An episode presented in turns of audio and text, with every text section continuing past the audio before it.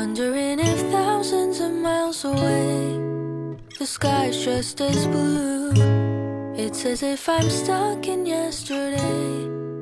大家好，欢迎收听最新一期的出逃电台，我是哈次。我是小乐，呃，是的啊，这个今天是周二，刚刚离这个父亲节过完两天，嗯，不知道最近两周可能一个父亲节一个母亲节嘛，是不是？你疯了！母亲节是上个月，啊，太逗了，这怎个东西么办？不许剪掉，太搞笑了，你知道吗？对，反正就借着这个父亲节吧，有没有回去看看家里的老父亲呢？跟他们聊的怎么样呢？有没有因为以前的事儿吵个小架什么的呢？是吧？没有开这开玩笑了啊，还是要借着这个父亲节、母亲节，呃，跟爸爸妈妈打个电话。如果忘记打了，听咱们这一期开头是吧？我们就提醒你一下，打个电话、发个微信聊一聊，让父母知道你还在惦记着他们，是吧？OK，然后这里的话，呃，要说是什么样的电台这么善良，提醒大家呢？哦，是出逃电台。没错，是的，怎么能联系到我们呢？很简单，你可以在这个微博啊找到出逃工作室，哇塞，就能找到我跟小乐自己的私人微博了，可以跟我们互动哦。然后呢，你可以看很多呃我们出的那种精品的文章，是在我们的公众号叫做出逃 Studio 啊，英文的 Studio，OK，、呃，OK，给自己打个小广告。没错。然后呢，也可以在各个平台，你不论你是在哪里收听的，都可以订阅我们这期节目。是的，哎，为什么我们在前面说呢？过完父亲节要跟自己的爸爸妈妈联系一下，沟通一下亲情，是因为呢，我怕你们听完这一期呢，就会给他们打电话吵架了。嗯 最好是刚刚打了，因为我们这一期主要是一期八小肠的话题。翻小肠，对，八小肠意思是什么呢？就是这是东北话吗？北方话，就意思就是说，把过去的这种陈芝芝麻烂谷子翻出来，揪着不放，吵架的。对，我们这一期呢，就哎，刚刚过完父亲节、母亲，我们就有点大逆不道了啊。这这一次我们就来聊个什么话题？就是我前两天啊，不是前两天，等录这期都已经过了。我之前看了个大 V 他的那个视频号，他谈的是教育，说为什么小孩不爱听父母说话，是因为父母总爱讲未来嘛。他讲教育说，告诉孩子，只要你努力，你就能考上好大学。现在别玩了，以后有的是时间玩。然后青少年的烦恼无数，家长却说小孩子过得有多开心，等等等等。然后等你长大了，你就知道社会有多险恶，你现在过得多舒服。是那当然，父母特别爱谈以后，不爱谈现在。但是孩子是一群活在当下的人，小朋友的时候才会觉得日子过得特别漫长。你长大错就会觉得进入社会时间过得好快。你跟他说学习努力，将来有的是时间玩。但是对他而言，就像那个大卫说的，那我的同学在网吧门口等我呢。你跟我谈努力，我现在不去找我妈，我没朋友了，对不对？对啊那你跟我说现在别早恋，等你将来走到社会，你上大学随便你谈恋爱，对吧？你可以跟门当户对人谈恋爱，但对他而言，我现在就是想上课传纸条呀。嗯我想跟那个女生，我们俩看同样一本什么，我们上学那会儿什么花火呀这种杂杂志，对不对对对，我想活在当下呀，你老跟我谈那个，那我现在怎么办？所以，他那个当时我就觉得特别妙，就是哎，是我们好像跟父母就是没有办法好好说话，对，甚至于有一些人啊，我生活中走到社会，发现有一些人八面玲珑、巧舌如簧，跟谁都能聊，就是跟爸妈不能聊。嗯对我就说一下花姐吧，花姐简直是社会面上没有她，她能跟那个钢管都能给人聊弯了那种。但是我有一次坐她车，听到她跟她妈打电话，我震惊了，她跟她妈简直就是找不痛快。彼此找刺儿，就比如说他妈说啊，我并不想搭理你，你爸让我来问你，你今晚回家吃饭吧。他就说哦，那你让我爸打给我呀，我可以跟我爸出去吃啊，你自己家吃啊。然后他妈说，你就非得让我这么说话吗？你这个人，你就无论你的工作还是什么，你就是一个倒卖倒卖的，因为他不是做销售的嘛，你对这个社会没义务，他们就不应该供你上大学。你知道他说什么？我怎么没意义啊？我没有回家不吃晚饭，就是不给你添堵啊！我是在尽孝呀。哎，好像有点道理哎。就是他们俩一定要人身攻击，你知道吗？我是从来没想，我当时在副驾驶上吓得不敢说话，因为他是个对我而言和颜悦色，特别会说话，每一句话都会舌灿如花，让你特别舒服。我没有想到他的亲子关系是这个样子，这么八面玲珑的人，他跟他爸妈就是在拿刀，就容嬷嬷跟那什么啊在对打，嗯，我就很震惊。所以我我们今天就来聊一聊，为啥我们就是没有办法跟爸爸妈妈好好说话。这个话题真的非常值得聊。因为我们其实我是生活在一个录过那么多期节目，大家都知道我是生活在一个家庭环境非常和谐亲密的，到有点让人羡慕的。但我等等等我走到社会，认识更多的朋友之后，我发现不是的，家家都有本难念的经，就像什么幸福的家庭都一样，不幸家庭各有各的不幸等等。是的，这种我们和代系之间的关系真的是特别难经营。我们今天就来聊聊为啥，就是有会有这样的一个问题。嗯就是嗯，怎么说呢？就是我们甚至于都已经不能叫沟通了，我们甚至于把最重的话都留给了彼此。对的，这是为啥？我先说我的想法。第一个就是，嗯，我觉得不能好好说话的第一点，就是因为我们心里预设了家长的世界观和他们的经验值不适配我们现在的。就是他们说那些东西都是想法过时了，我们在心里对他们本身，他们希望我们尊尊敬他们，但我们心里对他们就是不尊敬的。嗯这是我觉得第一点。我非常认同你这一点，因为我们跟我们的父母生活在完全不一样的社会里面，嗯，而最可怕的是什么？就是我们的父母跟他们的父母生活的是同一个世代，这就导致这种可能一百年前的这种伦理观，他们搬到了现在来使用。然而可怕的是，我们我跟小乐这一代，我是八八年的，小乐是九零，我能能能说吗？那他他们早知道啊，知道知道啊，还是就我们这一代其实赶上了中国腾飞的这三十年，所以说我们从出生那一刻开始，每一天是不管是技术啊、经济啊、什么文化、科学飞速的发展，所以导致了我们这一代是伴随着学习，叫有个词叫学习能力。可持续发展，对吧？我们是伴随着这样的呃环境成长起来的。在我们这代人，就八零后之后才会出现什么资讯爆炸、信息迭代对等等等等，这些都是在我们这几。，但是你反观一下，像我们父母那一代，嗯或或者咱们姥姥姥爷、奶奶奶奶那一代，他可能是从。像像之前小乐我俩做节目之前，他就讲过说，假如说我姥姥在这个呃锅炉厂当这个烧炉工，是不是？嗯他从上班十几岁上班第一天开始，他就拿那个钳子把那个炉呃把那煤塞炉子里面去，然后摁个摁上开关，可能就完事儿了一。成不变。他可能到八十岁退休，他还是这个动作，他们也不需要学习，一直就这样就可以了。然后呢，他可能师傅带徒弟，是不是？再一个下一代小辈儿过来说，我告诉你，这个摁这开关开开开这个门，你把煤煤塞进去，就这样子。哎，你都不用说，你知道在那代人里，就我们父母跟他们父母之间还有个东西叫接班儿吗？嗯，对对对，就是，他的工作直接给孩子，所以这东西是无限沿袭、无缝衔接的。是的。那哎，你刚才说特别好，接班儿这个东西，就得说你得讨好你老爸或者讨好你老妈，不然的话，他可能把这个班儿给你哥、给你弟、给你对妹。对不对？所以说这个是一个问题啊，是吧？他的经验可以传授给你，因为那个时候技术没有特别大的一个革新，而到了我们这一代，就是八零末到九零初这一代开始，所有的中国的这帮呃年轻人们面临的是完全不一样的社会，这是一个叫什么技术陡然上升的一个折线的一个时代。那怎么办？我们每一天都在学习，像之前小乐也有说过，说什么律师、医生是终身学习制。不好意思，到今天为止，我们所有的职业都是终身学习制。但是你反观一下我们父母那一代呢？当然我没有怎么太见过他们有有真正的去学习什么东西，一一一招鲜，从头吃到尾，对吧？所以这就导致他们的固有的意识里面还觉得说，我比你年纪大，我是你的长辈，我比你先上的班，那我那么我就是要比你地位高，我就要给你传授经验，哪怕我也是失败的。但是我们这代想的是，哦，我们假如说刚开始听了我们父母给我们讲了一些道理，后来感觉不对，不适配这玩意儿不适用了，已经知道吗？就是呃长此以往会觉得说你真不懂。虽然你是我爸是我妈，但是你真不懂，我知道的比你还要多。因为他们那代人会有一些什么想法呢？就会他会觉得就是。为什么你们老跳槽，你们老打工？嗯你们为什么？因为他们那代人就是刚刚说，他们可以一个工作从始而终干到退休，是的，但我们这代人不是，所以就很多父母他们会天然的觉得，为什么你们在外地打工、老换工作等等，你们就是一种朝不保夕，非常不稳定。其实这也是一种矛盾，因为可能我们会觉得你不知道，我们这个行业就是这个样子，等等等等。嗯，所以就是这是一种大家的世界观不同，大家停留的世代不同导致的。他们又希望通过他们这些经验呀，他们积累的这些东西，能够告诉你，你能尊敬尊重我，我是你的爸爸，我是你的妈妈，你得听我的。但我们本身对他们这些东西这一套就不尊重的。呃，是的，是的，就像你刚刚说那种，就是接下来我说第二个观点啊，好好好，就是怎么说呢？就是他们有的时候有点太贸然的行使他们做父母的权利了，没错，就是因为他们是爸爸妈妈，所以他们可以不加思索的说这些话。我可以举例子了吗？你可以 来吧，真的有感而发是吗？有感而发太多了，憋了憋了三十五年了。没有没有没有，开开玩这个开玩笑，这是开玩笑。举举个很简单的例子啊，就是我们是不是小的时候，至少至少我是我们小的时候，我不知道现在小孩是不是了。嗯，父母都会说你要好好学习，你长大以后要考什么清华北大。对，然后你一定要什么出人头地啊，什么当上当公司老板啊，或者当厂长啊，什么东西的，当大官儿。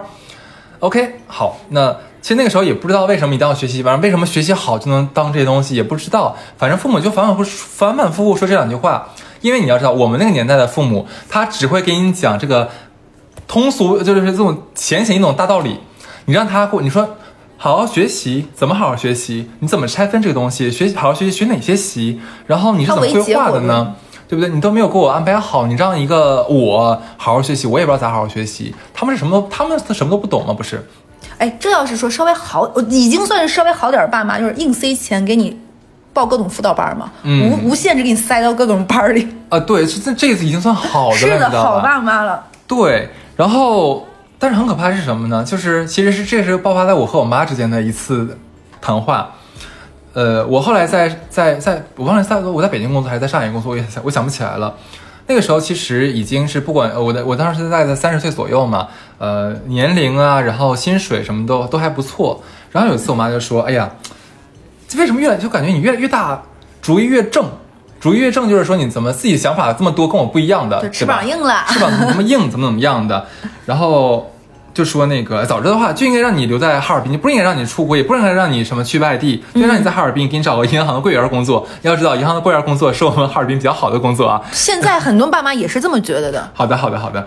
然后呢，就是听到这儿的时候，其实我就觉得很想很想反驳，但是又想怎么措辞能比较文委婉一些，委婉一点对对我说，哎，那很有趣哦。你小的时候，我小的时候，你不是一直让我什么好好学习，长大要出人头地，要去大城市，或者要干嘛干嘛要干嘛吗？我现在不是都做到了吗？可是为什么你还是各种不满意呢？说啊，我不知道你长大学习好，是不是什么的？不是那个工作好之后赚了钱之后会这个样子？我说哦，那你你不知道那些东西，那你当初为什么跟我讲呢？我也不知道为什么跟你讲，大家都这么说，我也这么说。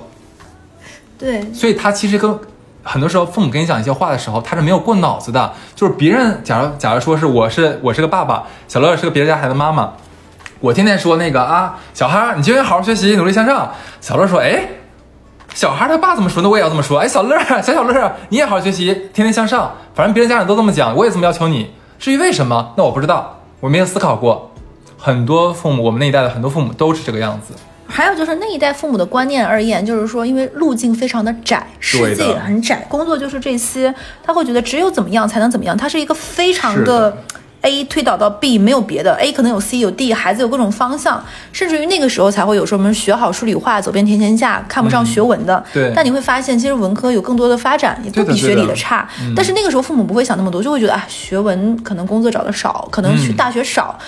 但为什么这个样子，或者是不是这个样，他没想，因为社会面上大家都这么讲，那我也这么讲。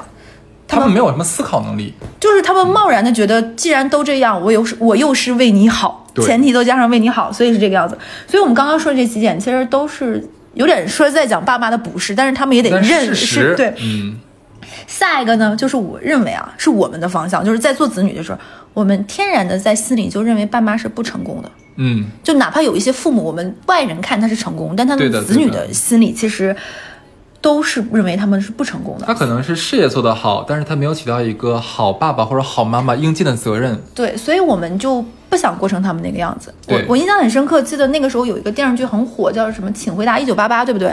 里面有一个人，他的爸爸妈妈好像是那个男生戴眼镜，我忘记长得比较丑，像鲶鱼似的。他爸妈就是那种每天给他留钱，然后就给你钱，你天天去别人家吃这个吃那个，但我们就没有人陪你。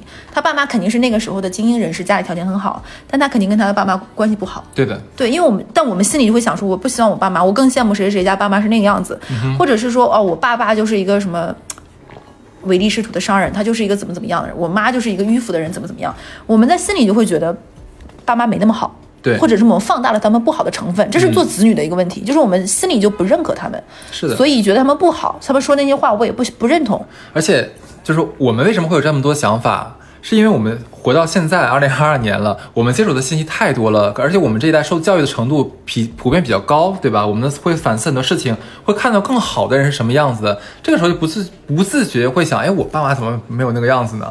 对吧？他会有这样的一个对比存在。我我举个例子啊，就是我我觉得我的问题就在于我小的时候是生活在那个教师家属院儿的，我看了很多老师，包括我妈是老师，嗯所以我天然对老师这个职业的敬畏心就非常差。我觉得他们是装的，他们在课堂上说什么我深夜批改作业这种，他们扯淡。老师们回家都是该烧饭烧菜，该打架打打架，老师也有出轨的，对不对？对一个院子里的我会觉得他们就是很俗的大俗人，而且他们的社交面非常窄，就是一个这帮老师从早到晚。是的所以我小的时候会对教师的权威感很差，所以我就不想成为老师，我也不觉得老师是什么教书育人、为人师表、什么辛勤园丁，我都不觉得。所以我在心里就会觉得，嗯，老师就会等到我现在啊，我再回到那么多年，我慢慢觉得人其实就是就就这个样子，他们都会有优点有缺点，他们就是这样鲜活的。我会突然觉得，其实老师还是有老师的魅力在的，他们有恪尽职守，他们的教育本质，我突然才能能能够理解到，其实老师有非常优秀的老师，但当年我不是这么认为的，嗯我觉得老师都很差，我我就一以偏概全，一一棒打死了。所以我刚刚可能前面说的都是嗯。爸妈不太对的地方，但这一点也是因为我们有做子女天然的那种反叛精神带来的。我就是不认可你，我就是觉得你没没的那个什么的。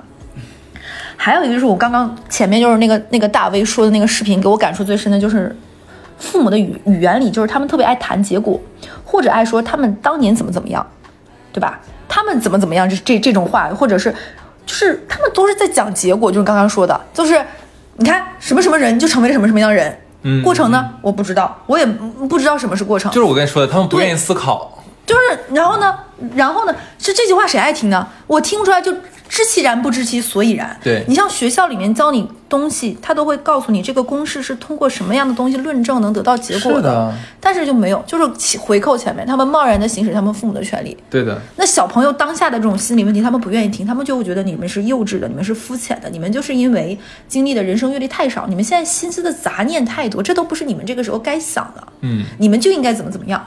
但是那我我我怎么解决我当下的这些问题呢？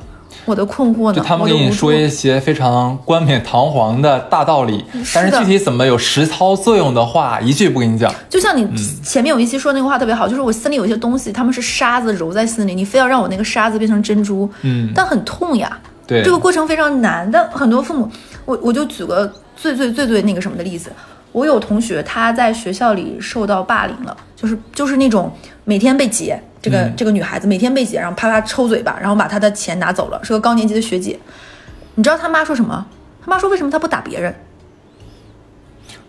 就就嗯，这件事情好像就变成了受害者有罪论，就是因为你差，你人缘不好，所以大家都打你。但他没有想过，就是啊，我女儿居然在学校里受到这样的伤害，啊为什么？我们是怎么去解决问题？是帮她，比如说跟那个谈一谈，或者怎么样，甚至于我说的可能极端一点，我打回去，嗯你打我女儿，我打你，对不对？我们家的教育方式是是不是我挠回去？你下次你 我妈给你付钱，你打，这是不是一种方式解决这个问题是？不解决，最后变成了，那他为什么就欺负你呢？你咋啥也不是呢？就那就是不是你脑洞清奇你你是不是也听到过这样的故事？有有有有有，还有一种就是，嗯，早恋的。就我我上学那种，经常会看到，比如说一一对儿少男少女早恋早恋了，然后他们的父母被带到学校，然后那个父母会打自己的孩子。在我小的时候，可能现在的爸妈开明了很多，那时候就会打那个女儿，说什么你给家里丢尽了脸，怎么怎么样。但是在那样一个年纪里，青春萌动，我萌生了爱意，这份喜欢和想，可能那个时候大家都不会做什么越矩的事儿，甚至牵个手可能都会怀孕，初中生对吧？嗯但是现在初中生可能想的不是这样的了。但是我那时候心里萌发出这种对异性的好感，我内心的东西没有人去帮我解决和消化，这种你就告诉我你是一个贱货，你怎么就这么轻贱？你你怎么就非要跟对，你就只关注于这个结果，我是一个什么样，然后推到我有罪了。就是这个，我跟你讲，这个其实我们回想一下为什么？嗯因为六十年代或者说是再往前就六六十年五十年代的人吧，你想那个年代有多少人是受过教育的，而且他们还经历过文革，很尴尬的一件事情，经历过文革，对不对？所以他们被被那十年洗礼了之后，箍住了。他们也不敢多想太多，然后就想，我就像行尸走肉一样就好了，只要随大溜就可以了。别人怎么说，那就肯定是对的吧？然后喊口号是他们最强项的地方，他们很会喊口号。所以说，这批人他们在后来教育孩子的时候，不愿意思考，别人怎么说那是怎么说，然后大家说什么是对的，那就我家孩子也要这么做才是对的。然后至于教育孩子，反正是好好学习，天天向上。这么说，至于怎么去好好学习，天天向上，那你靠你自己想了。你反正你学习不好就揍你。所以我真的是觉得咱们八零后，因为他们那一代生的是我们八零后这一代嘛，八零后这一代是真的挺惨的。我说句实话，对，其实我在节目里没有说，我跟我父母的关系非常的紧张与微妙，到今天也没有完全解决这个东西，这是个历史遗留问题了，可能会带到棺材里面去。是的，这个就是非常非常可怕的一点。哎，你知道吗？我之前总会觉得啊，在我还是小朋友的时候，我在想说，等我们这代人长大了，社交关系里面那些恶臭的部分肯定会没有了，因为我们这代人成长了。那我们这代人小的时候跟父母这种不好微妙的关系，甚至于父母这种以偏概全这种这种特别痛苦的方部分，等我们这代人成为父母就不会有了。然而不是这个样子的，会有新的问题存在，对，甚至于老的问题会变着花样，就是新瓶套旧酒。嗯我举个例子，就当年我们会看不上，嗯，老一辈的人社交场合里喝酒这件事儿，嗯，等我们这代人长大，你发现这个事情还是存在于很多面儿上的。喝酒我们不会要求孩子一定要跟我一起喝酒。我就举个例子，就是社交，然后父母那代人出现的一些问题，到我们这代，我就遇到过那种比我大几岁，他们家孩子可能上初中的那种同事，他跟他的孩子关系很差，你知道他会跟他的女女儿说什么话吗？嗯，我妈也是这么对我，我也过来了，是不是很可怕？也是一种对啊，我当年也是这样生活，你有什么不行呢？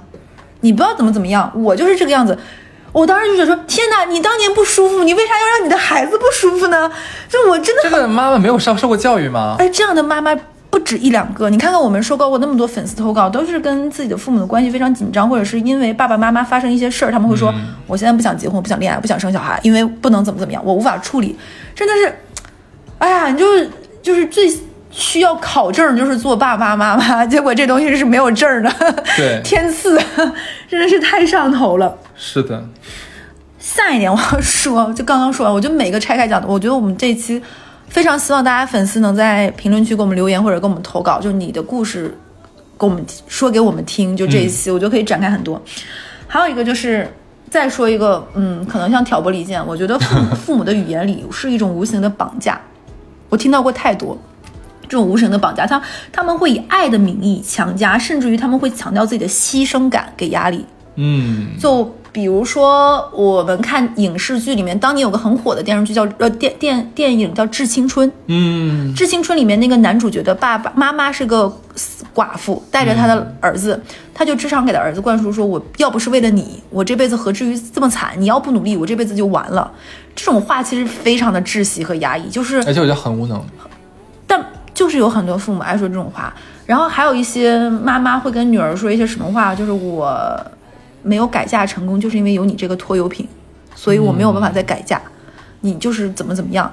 就为什么会出现一些情况啊？我们就只是说一些极端案例。为什么有一些，嗯、做小三一父子的妈妈带着孩子，结果孩子又进入到了这种恶性的漩涡里面，也这样的生活和婚姻非常多，就是因为这无形中是你的家庭里面的一些东西带给你的非常不好的那种烙印，让你就像记得那样的生活就是像毒品。为什么家暴的爸爸的女儿后来找的老公又家暴？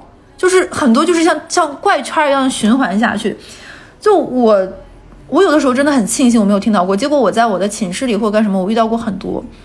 我甚至遇到过那种爸爸呃赌博，然后管女儿要钱，会说我把你养这么大。你有什么不给我钱是的呢？是的谁供你读的大学？谁让你这这个样子？你就得给我怎么怎么样？没有我，你就不可能出现在这世上。是的，我之前看到过最可怕的那个例子，就是有个女明星叫毛晓彤，嗯，她爸好像还哦上、那个太可怕了，真的。我就毛晓彤希望希望艾特毛晓彤来听我们这期节目。是的 就她那个爸爸真的太可怕了这，真的好可怜。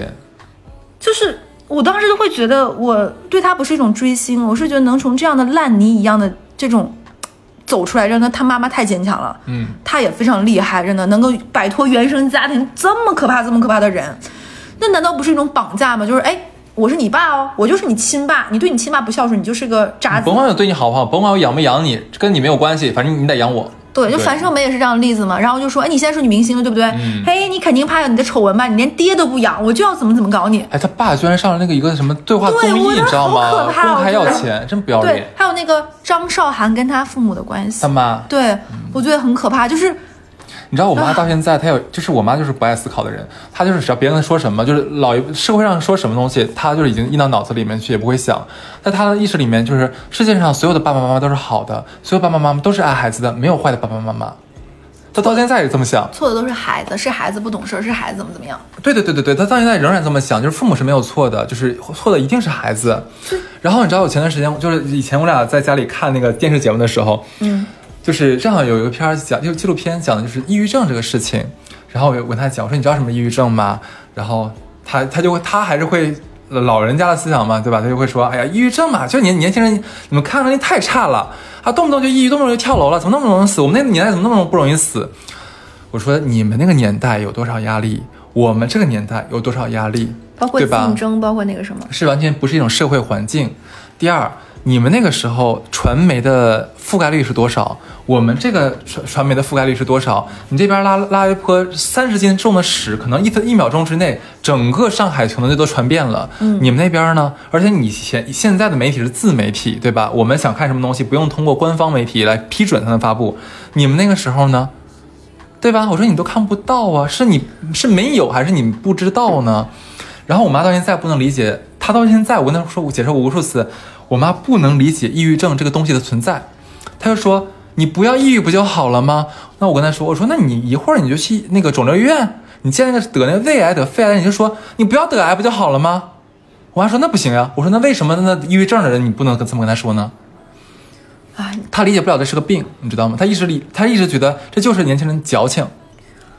我我我举个例子啊，我因为像我们家亲子关系这么和谐，都会出现一个什么问题？就是嗯在我刚毕业的前几年，我爸妈不懂什么工作要加班儿，嗯，因为他们那代人是不需要加班儿的。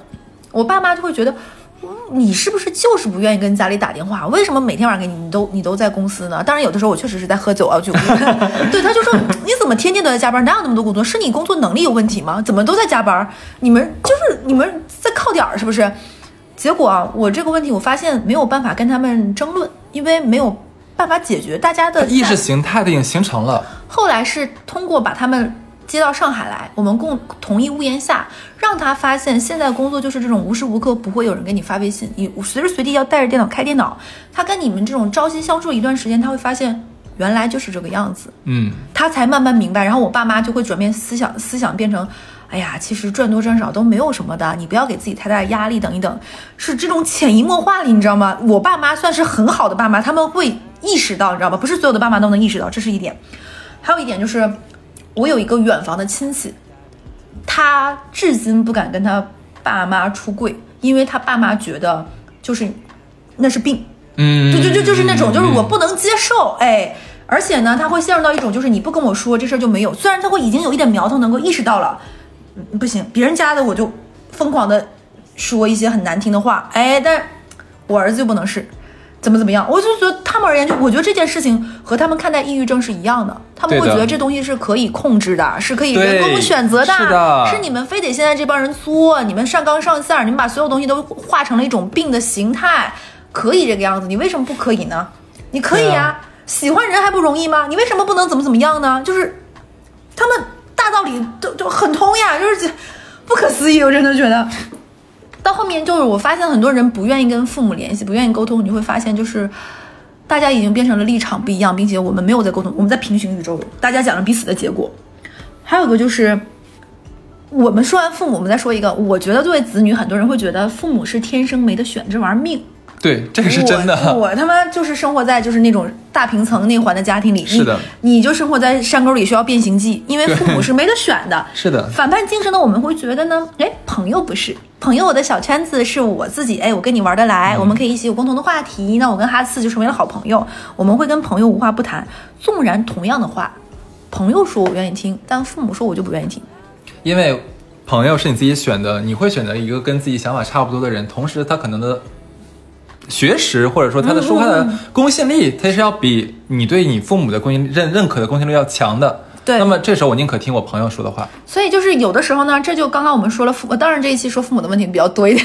这一期会不会有一些人带着自己的父母一起听？按头，你把耳朵给我支起来，你必须听，他俩骂你呢。啊 妈是站那耳朵，听听什么叫抑郁症啊？这不是病啊，不是这是病啊！他妈说我想听渣男渣女。付费付费。对，就是就是这一点确实是有我们的问题在，就在于我们就是不想听，我们把我们的耳朵捂住了，你说什么我就不想听，甚至于啊，有一些意见和建议，朋友说的话可能更直接、更刺你，对不对？是的，更痛，但我们还是能接受听的。会就比如说有的时候。可能我讲话不太好听，不太中听的时候，嗯我朋友会说：“哎，虽然你那话挺烦人的，但是我后来想想，可能有点道理是。对的。”但是父母我们就不会，我们可能会跟父母大吵一架，甚至摔摔打打。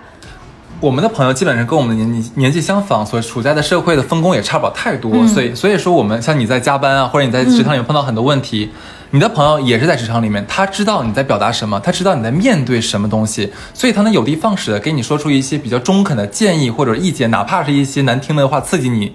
但是我们的父母呢，他跟我们不在一个环社会环境里面。其实我们跟父母如果不住在一起，我们的生活完全是脱节的。我们是在两恨不得说是两个世界里面，他无法理解我们。我跟你说很可笑的事情，你知道吗？有一次我被我妈气的差点在公司里被气哭，那个事情非常简单，她并没有说什么东西。我在我有一天在公司里面，因为很多事情同时爆发在一天里发生，我那天真的是已经气愤、抑郁，然后各种负面情绪全部叠加在了一起了。然后我妈给我打个电话，然后就说你最近怎么样呀？我说我不太好，我就跟她在那个就走廊里面疯狂的就吐槽了我整个工作今天哪里哪里哪里不好，谁谁谁给我下绊子，然后客户不配合，然后哪哪哪里资金过不来了，什么各种问题全说完之后，我说为什么这些东西全部全部要我一个人去承担，要我一个人去解决，我真的是怎么怎么样？其实如果是这个时候，我假如给小乐打电话，或者给其他朋友打电话，他们可能说，哎，没事没事，你一样一样解决我来，我要帮你想办法或者怎么样，或者没事没事都会这样，我也很难，我也会舒服一点。结果我妈听了我所有的非常具体的抱怨之后，我妈说，哎，你晚饭吃的啥呀？啊、我的天！我当时真的，我真的要气死了。我说你天天出去吃吃吃吃吃吃，你还知道什么？你还知道什么？我就把我就把电话就挂掉了。大家真的有的时候会不在同一个频率上，父母会觉得用哎我在四两拨千斤，他以为他他也不是为了搞笑，他就是他后来跟我讲说，那我什么也不懂，你说的东西我都听不明白，我能关心你的只有吃。我说那你下次莫不如不要关心，我说效果更更差，真的。我说下次你要不要不要关心，真的。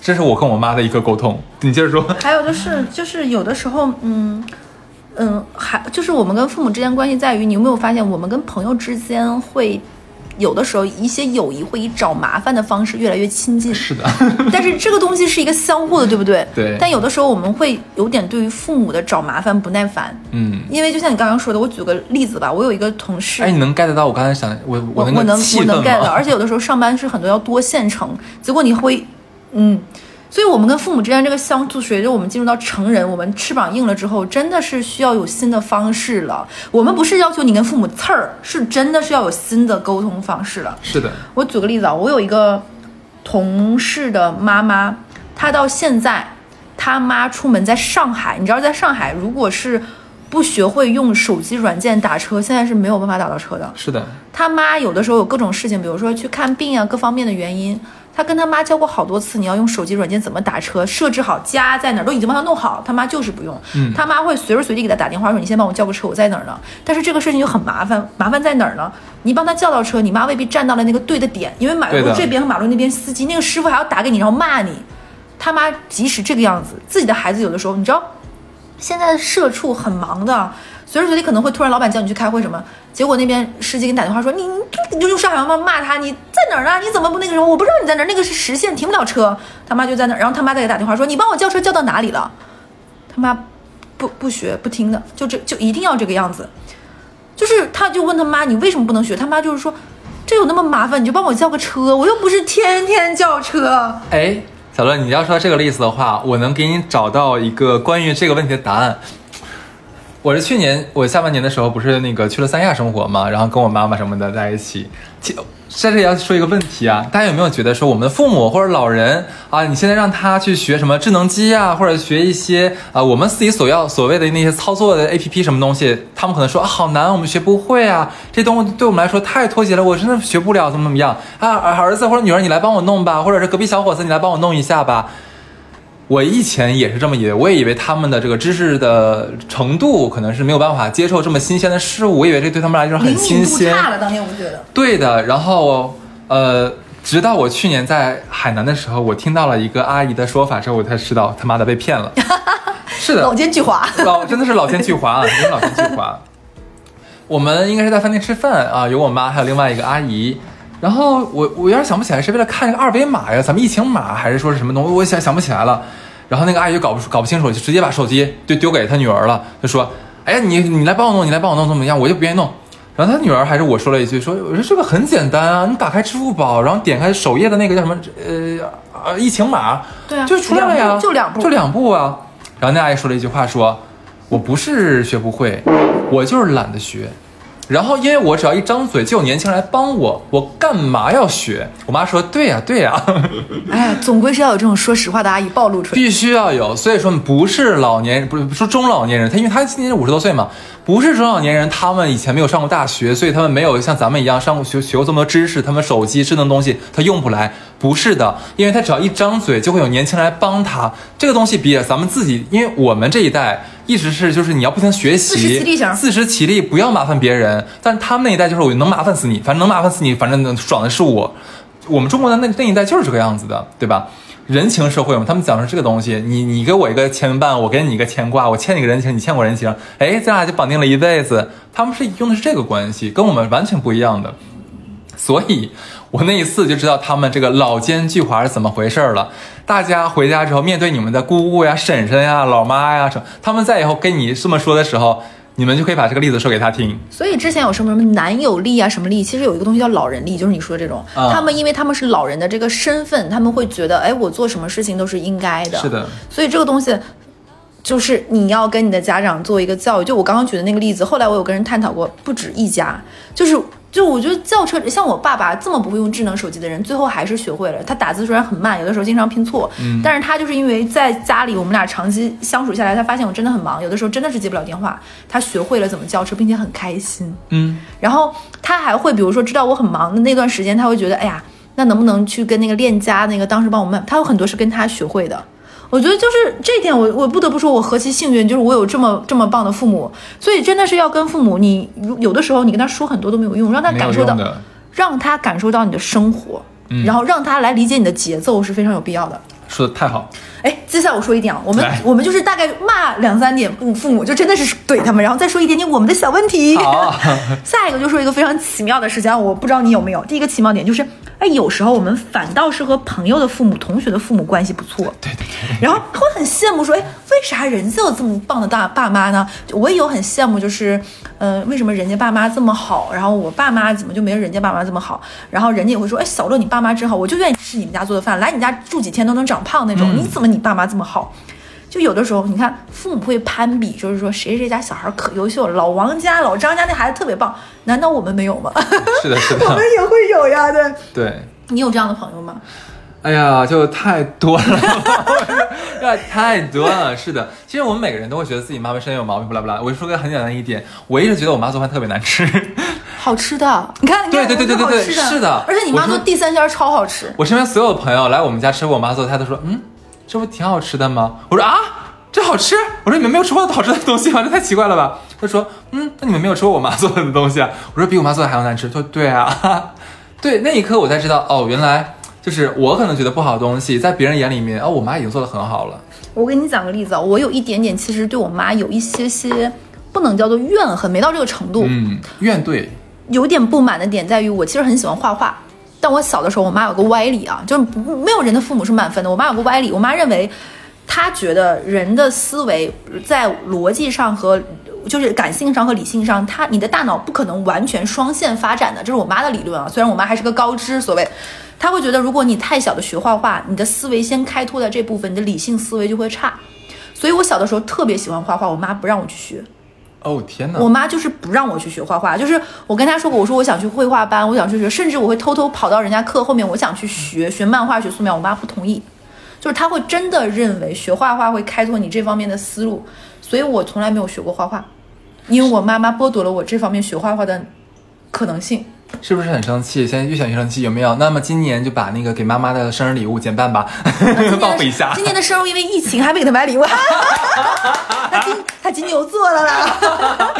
笑死我对，然后你知道可很可怕的是，因为我妈的公信力，我妈是我们当地的一个小 KOL，就是嗯圈子里面的，你知道吗？我他们那个圈子里所有人都没有送孩子去学画画，天呐，那你们整个你们辽源市、松原辽源市应该都没有艺术家吧？你就你就很妙，对不对？我妈妈这 个我妈妈这个逻辑是不是很妙？而且因为她。别人的爸妈也没有思考说，哎，小乐的妈妈，因为小乐学习很好，培养的很好，他妈的教育理念肯定是对的，哦因为这个理念对，所以小乐的小乐没有学哎，画画能不能是。真的因为这个事儿啊？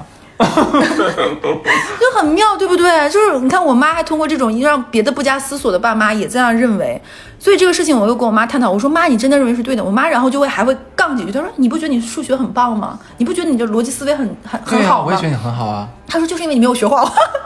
哎，万一是真的怎么办？我希望听过这一期的人有人来，就比如说评论区或什么来杠一下我妈。我妈到现在还坚持这个，我妈是标准的金牛座。嗯哼，非常的硬，骨头非常的硬，就是而且是那种嘴巴一定不软蛋，他的心里觉得是错的，也是这种的，所以她到现在都坚持这个理论。我已经三十几岁没有学过画画，我这么喜欢没事儿那个什么的，我也不是说看就也没也不是说有什么天分，但是你说没有遗憾吗？是有的。但是换句话说啊，等我翅膀硬了，十八岁以后了。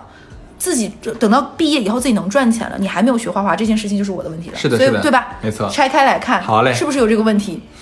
所以我就很羡慕那种我身边同学，比如说画画画的特别好的，就是爸妈小的时候花了很多的时间精力培养他，甚至于你有时间学奥数班，有的有时间学英语班，结果你还愿意去让你你的女儿每周花时间去学美术班，我就觉得哇，怎么会有这么好的爸妈？你爸妈怎么这么好？其实我心里也有这种羡慕的攀比心的，就是你爸妈很棒，就是我那个时候就真的这么觉得。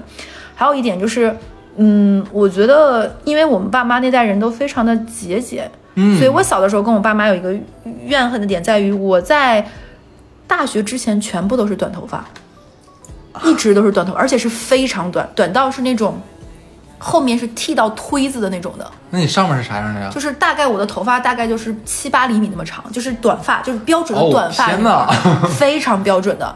因为我妈妈的理论就在于女孩子不能太爱美。那个年代都这样。甚至于我妈有个更奇怪的理论是什么呢？我妈觉得我们我们家就我爸爸那一根儿是有恋爱脑的劣根性的，她觉得我爸爸家都是有恋爱脑的。就比如说我某个姑姑什么什么，这个远房亲戚跟人私私奔过，你爸也不爱学习，文化比较差。我妈综合你们你们你们乐家就是从上到下就是友情饮水饱，把爱大过天，不行，所以要从根儿上杜绝你。所以在我小的时候呢，他特别喜欢让我穿别人穿的旧衣服。女孩子这点真的不行，是的，是的所以等到我进入到社会，开始自己赚钱了之后，我特别特别的爱买衣服，就有一段时间是疯了，就是无限制的买衣服。我很羡慕那种从小就教会女儿怎么打扮的爸爸妈妈，就是因为我就是怎么去打扮自己变漂亮。所以在我大概有中间刚上大学，就那个时候刚流行淘宝的时候，我看到哇。怎么有人这么棒？然后我妈妈突然在那一刻开始疯狂的给我买衣服，我经常会收到快递，我都会纳闷，我妈你当年想什么呢？就是就我也会跟我妈，就是咱俩有过一模一样的跟母亲的对话。对，就是你早就就是谁不想青春期回在别人的回忆里是个小美女呢？但那个时候，然后我只能安慰自己是，等到我大学的时候回去同学聚会，我的同男生同学会觉得，哎，你怎么变得跟以前不一样？我只能这样安慰自己的心理。但是我确实到了我整个花季的那样的一个时光，我是一个短头发，穿着非常 oversize 的校服。寸寸的头发，大家比我比把我当成一个假假小小子啊！我错过了早恋的美好时时光，对吧？对，虽然我妈我妈觉得非常有成就感，哎，你没早恋，但是 但是她如果看到她错现过了很多但是她看到我现在还单身，有没有想打自己脸？对不对？我错了。他不会的，你妈是金牛座，不可能说对我妈不会的。不会不会，我妈会觉得哎你就就应该这个样子。是的，是她的，失去了一个多情、情感泛滥的艺术家女儿。可不是吗？天哪！对，你应该去清华美院儿。对对，可能我的老师是那个陈丹青。这期也很疯哎，对，是神经病啊！哎就就对，你说你说妈父母这么开心，你说会不会听完我们这期，很多人给父母买的那个就是父亲节礼物，开始打算要要回？退掉。对，哎那说了这么多，我们找补找补，就是那你有没有过那些嗯，觉得爸妈说的话是对的，但是没听，略微有一点点觉得后悔的？说你有吗父母说的对的话，但你没听，我还我还没听就听。犟没听。父母说的对的，嗯那没有。我说两个呀，我说两个。第一个就在于，嗯，其实爸妈才是最懂自己的人。我有一点点，我是那种，我个人来觉得我是那种有点小聪明，但是不努力的人。我妈看问题很准，但是金牛座就是看问题很准。他们有的时候真话有很多种说的方式，未必要说那么难听。嗯，我妈就会看得很透彻，她会说，其实你就是没有那么厉害和聪明，你选择通过不努力的方式而显得自己很容易。这话是很有道理、很透彻、很力透纸背的，但是很伤。真的很会。讲话有就是水平，就是，但你会对一个小朋友来说是不是很刺？嗯，就是可能我不够坚强，我妈是个很坚强的金牛座，对她会觉得这样的方式是对的。现在我来看，如果我是个足够坚强的人，这样的对话是非常有意义的。是的，但那时候我太小，我会觉得你怎么可以说出这样的话对我？就比如说我玩游戏玩的很很快很溜，我会很快的掌握这个方法论，但是我会觉得哎算了就。不想玩了，所以小的时候有那种叫什么 QQ 音速呀这种游戏，嗯我都会玩的很快，玩的比如说全班最厉害的人，最开始后面发现别人都比我厉害，我就不玩了。其实可能就是因为我没那么厉害，就算我坚持玩，我也埋的没有别人好。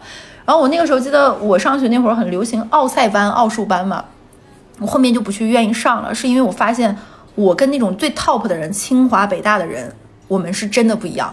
我很努力，很努力，我会发现很多人就会比我更敏锐的感知到那个物理的能力，包括那种实验课。有因为后面等到你上高中的时候去做竞赛的话，你的物理是很多实验的。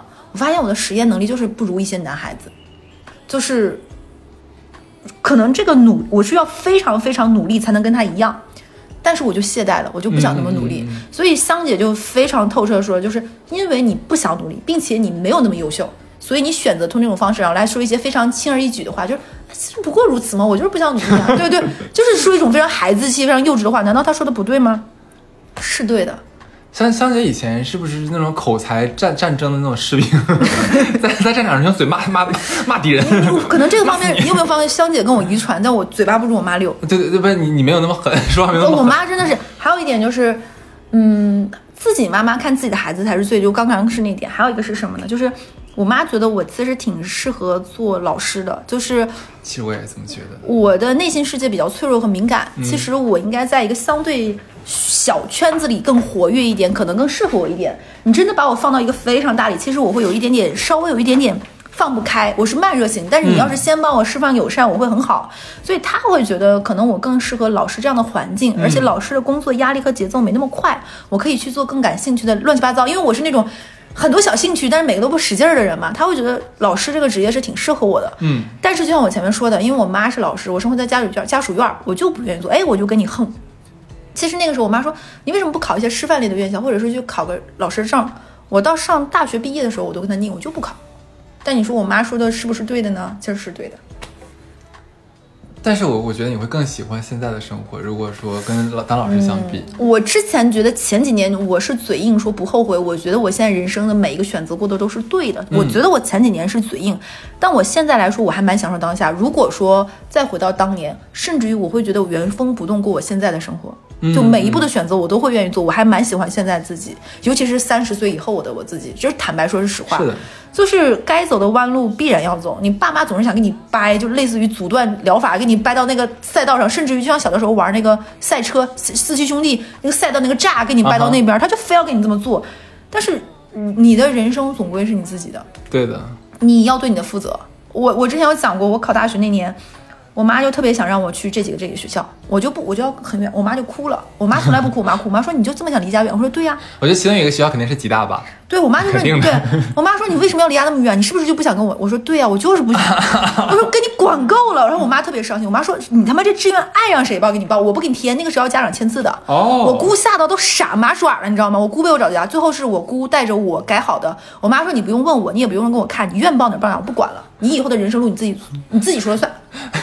结果你妈想，嗯，偷偷想，我女儿应该不会离我太远吧？然后趁你们不注意，偷偷看了一眼，啊，海南大学，然后我报的一个比较一个比一个远，一个比一个远。最后我去了武汉武汉萨大学，然后我去了武汉，我妈都已经算是比较近的，你知道吗？其实还好，武汉，但是我妈当时就是觉得，为什么不能在就是北京、天津，就稍微嗯北方地带嘛，就你的语言环境啊、生活习惯、人土风貌都一样。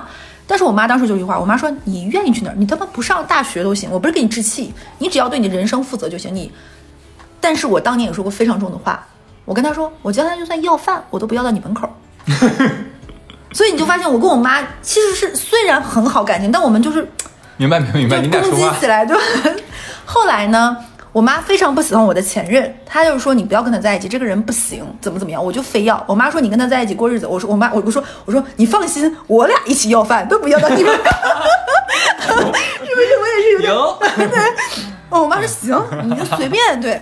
笑死了所。以这个可能是你没有，但我有，就是是倒不至于后悔吧，但是他们说的是对的，但是这个对的就一定要那么走嘛？其实也未必，你但你自己要对你的人生负责。是的，我觉得这个是非常重要的。嗯，嗯，那你有没有那种幸好当年没听他们说的话是对的，就幸好没听。那个太多了。我 你让我想想，我先我先翻一下我十二岁的日记。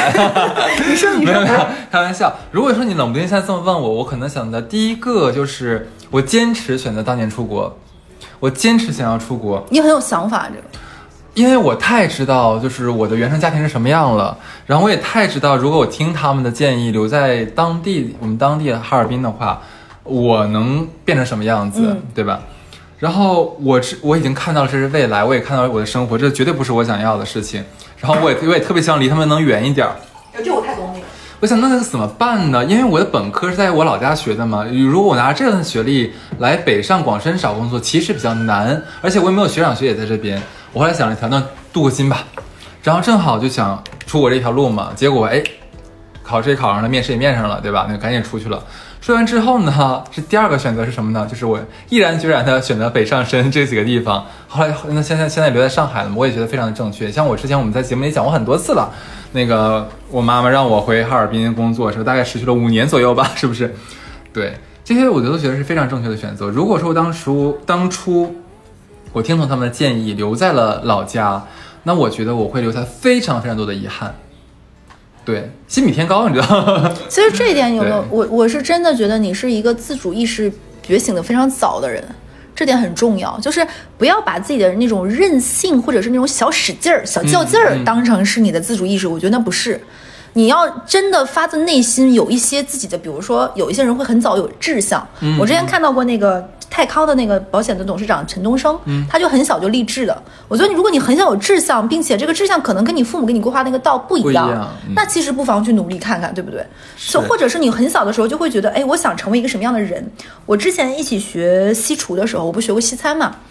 那个男生就说他的梦想就是成为厨师，但他妈就会觉得厨师是一个有点就上不到台面的职业，对，就会觉得有点 low，你就是当给做饭呢，当医对，生多好呀。但那个男生说，我就是想成为一个西餐的主厨，很受人尊敬的 chef，并且他其实喜欢做饭呀。对啊，他在高考高考结束之后，他妈他已经考上一个大学，他说他不想学，为什么？他会觉得，首先，如果作为一个西餐主厨来说，他未来是希望他想做法餐的，他想学好法语，他想尽快的去去历练。但是大学这四年对他而言，学的那个学科什么遥感与机械工程，哦，没有意义，他就跟他爸妈说，然后他妈就很伤心。我这里不是鼓励大家不上大学，这可能也是成为这个男生可能未来人生很后悔自己没有这四年大学时光，但他就励志了。那个时候我们在一起学西餐的时候，他就是住在那个学校的厨房间里。然后每天，他当时是负责每天刷碗的，就是我们不是一起学课，我们是交学费的。他也他他是为了住在那里，我们有一些碗是他刷的，就是你会有比如炒锅、煎锅、油锅，他是这个样子。努力的学习法语和日语，因为现在做的好的法餐其实也是偏日系流派的，就是这是两种饮食的一种交互，所以那个男的就学那个男男同男孩子就学好了日日语和法语，然后不不停的去各个地方去学习，然后去学习蓝带也好，各方面的晋升，甚至是去国外学习。他现在在上海的一个非常厉害的一家连锁的西餐厅里做副主厨，他九五年的，很厉九五年啊，对他，他整个 team 除了他全部都是外国人。嗯嗯，因为整个西餐就是就是有有点。西餐行业就是有点崇洋媚外嘛，就是大家来吃一定说哦，你这个主厨是哪个国家的人，有什么什么样对对对，或出来跟这餐桌的人都交流一下，怎么怎么怎么样，他就能够在这个里面真的做得很好，包括红酒，我觉得这我我很佩服他，他就是有了自己的志向努力，可能这个志向真的跟父母的观念不太一致，就有点回射你之前那一期，就不是假努力，对对不是对对是，装努力他是的是的真的在。还有就是我们。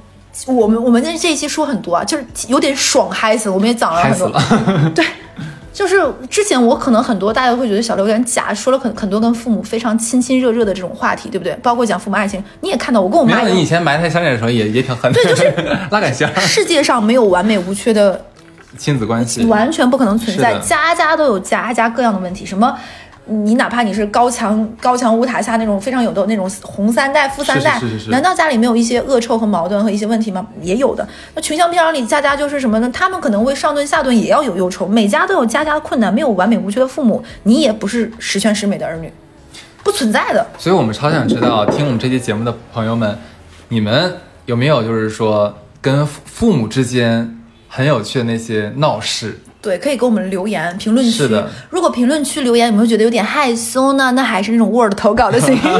就好喜欢说这哎，个哎。我蛮想，就是大家不知道有大家有没有，我蛮想听你们跟我们讲说，你们反抗父母，然后坚持自己走上了你们想做的道路，然后最后成功了，然后父母傻眼了，有没有这样的历史故事发给我们？给我们来个大反转的，对，评论区告诉我们一下。对你们也可以讲一讲，就是你们反向向上管理，跟你们父母说，就是你们不努力，然后父母努力了。哎，有可能对？老年发迹这种故事也给我讲一讲，是的，是的。哎，我觉得这个这个故事挺好的。对，讲一讲。六十岁的妈妈，你跟你说，妈妈我不想努力，妈妈你努力一点。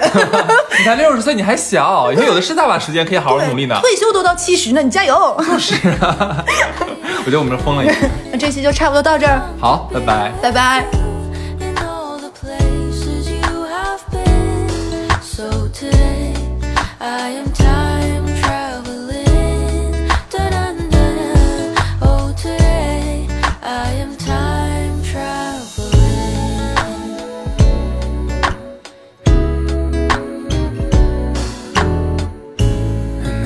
time that you are closing your eyes, I will be beside you.